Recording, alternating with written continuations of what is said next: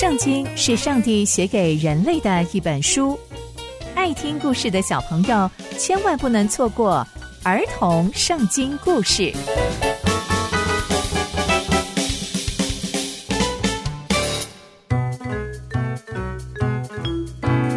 各位亲爱的大朋友、小朋友们，大家好，我是佩珊姐姐。小朋友们，今天佩珊姐姐要跟大家分享的故事是尼布甲尼撒王又做梦了。我们在前一集中知道，尼布甲尼撒王啊，因为但以理和他三个朋友不向他的金像下拜，他就一怒之下就把他们丢到火窑里面。呢，没想到啊，他们三个竟然毫发无伤，这让尼布甲尼撒王大吃一惊之外，还对上帝惊呼连连。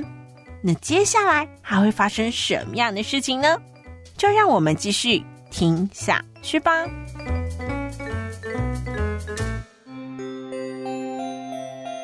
尼布甲尼撒王啊，看着但以里的三个朋友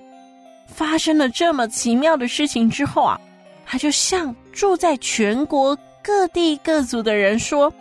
愿你们平安，因为这位神呐、是多么的奇妙。”而且他所做的神迹是多么的伟大，而且他的能力呀、真的是超乎我们所求所想的。他的国啊，必定是永远的国，他的统治要到万代。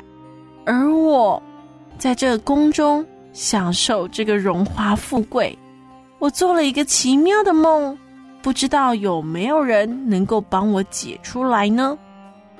诶，尼布甲尼撒王啊！看似好像已经认识了神，对不对？他还跟大家说：“哎，这位上帝的国是可以到永远的，而且他的统治可以到万代。”那现在他做了一个奇妙的梦，而这个梦又让他非常的惧怕。那他会找上帝解惑吗？结果尼布贾尼撒王下了一道命令，他找了巴比伦所有所有充满智慧的人都到他面前。要求他们呐，把梦的意思告诉他。诶，尼布甲尼撒王不是已经认识上帝了吗？更是向上帝宣告，他就是那位神啊。可是尼布贾尼撒王啊，遇到事情的时候，又再一次的向那些术士啊，就是那些用法术的人，或是那些占星的人，再次求问他们，告诉他们他所做的梦。但这些所谓充满智慧的人，都没有办法把这个梦的意思向尼布甲尼撒王说明白，所以呢，他又想到那一个但以理，就是那一个从前可以帮他解梦的那个但以理，到他面前，因为尼布甲尼撒王知道但以理整个身体里面都充满了圣灵，所以呢，尼布甲尼撒王就把梦告诉他，他就说：“哎，但以理呀，我知道。”你里面有那个神圣的灵啊，所以没有什么是什么隐秘的事情可以难得到你。所以啊，你要把我梦里面的那个意象，还有那个梦的意思告诉我。我啊做的梦是这样的：我看到大地里面有一棵树，非常非常的高大。那个树啊逐渐长大，而且非常的坚强，甚至高达到天哦。而且是连住在地级的人都能看得见，这棵树的叶子啊，非常的美丽，而且它的果实非常非常的多，所有的动物跟生物啊，都能够靠着这一棵树得到食物跟喂养，在野地里面的走兽啊，也能够歇在这棵树的下面歇息，那空中的飞鸟也能够栖在它的枝头上，哇，这一棵树真的是非常非常的大。我躺在床上，在我脑子里出现的这个梦里面啊，还出现了一个意象，有一位守望者，他应该就是一位圣者，他从天上走下来，大声的呼叫，这样说：“你们要砍下这棵树，要把它的枝子给削断，而且要把叶子呢从树上面把它摇下来，而且要把这棵树上面的果子全部把它打下来。”而且在树下面歇息的这些走兽啊，要把它们赶走；在树枝上休息的这些鸟啊，你们也把它赶走。然而，这个树根啊，要把它留在地上，可是要用铁和铜的链子把它围起来，留在这个青草地里面，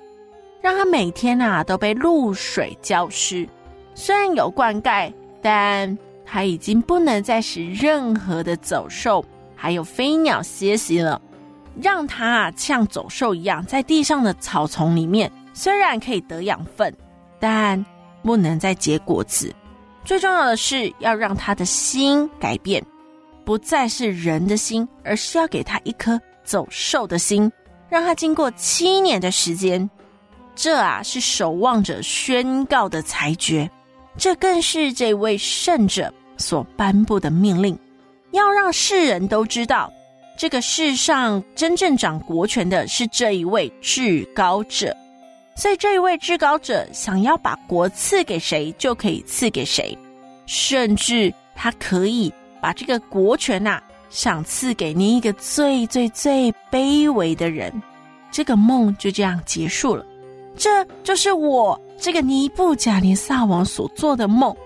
哎，但伊里呀，你赶快把这个梦的意思告诉我，因为我国中那些充满智慧的人。也都不知道这个梦的意思是什么。我相信只有你可以，因为你有上帝的灵在里面嘛。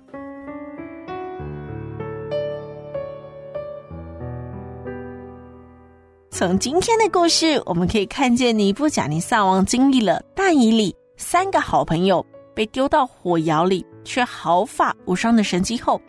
大声的赞叹上帝的作为。他又做了一个特别的梦。